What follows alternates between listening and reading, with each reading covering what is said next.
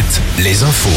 Et c'est avec Fabienne Lacroix. Bonjour Fabienne. Bonjour Julie, bonjour à tous. Des perturbations ce matin sur la ligne SNCF Nantes-Angers suite à un accident. Un homme a été percuté par un TGV transportant plus de 230 passagers dans le Maine-et-Loire à hauteur de Savonnières. Le trafic a dû être interrompu une bonne partie de la matinée. Il vient juste de reprendre dans les deux sens. Sur la route, vous serez nombreux à rentrer de votre week-end prolongé de Pâques ce lundi.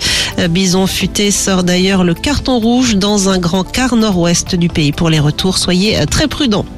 Dans le Morbihan, recherche interrompue hier soir après la disparition d'un adolescent en fin d'après-midi. Le jeune garçon âgé de 14 ans était en train de se baigner à Guidel quand il aurait été entraîné par les courants. Des moyens terrestres, maritimes et aériens ont été engagés pour tenter de le retrouver, mais les recherches ont dû être suspendues en début de soirée. Le jeune garçon faisait partie d'un groupe d'adolescents accompagnés de deux adultes. À Marseille, quatre corps sans vie désormais retrouvés dans les décombres de l'immeuble qui s'est effondré hier dans le centre-ville. Quatre autres personnes sont toujours portées disparues. Les sports avec le rugby, une troisième équipe anglaise sur le chemin du stade Rochelet après avoir sorti Gloucester en huitième de finale et les Saracens hier en quart de finale. C'est donc le club d'Exeter qui sera opposé aux jaunes et noirs en demi-finale de la Champions Cup. Une rencontre qui se jouera le 30 avril prochain à Bordeaux. La billetterie ouvre d'ailleurs demain matin.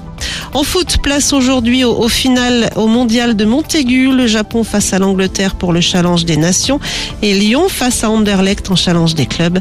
Hier, les Américaines ont remporté la finale du challenge féminin en battant les Françaises 1-0. Enfin, du côté de vos sorties, dernier jour de la Gamers Assembly, c'est à Poitiers. Dans l'Indre, dernier jour également de la Foire Expo du Blanc. Et puis sur la côte, le Festival international du cerf-volant. C'est jusqu'à ce soir à Châtelaillon-Plage. La météo avec manouvellevoiture.com. Votre voiture d'occasion disponible en un clic. Un ciel nuageux, mais moins d'averses au programme cet après-midi. On espère même quelques éclaircies dans la soirée au nord de la Loire. Prévoyez de 14 à 19 degrés.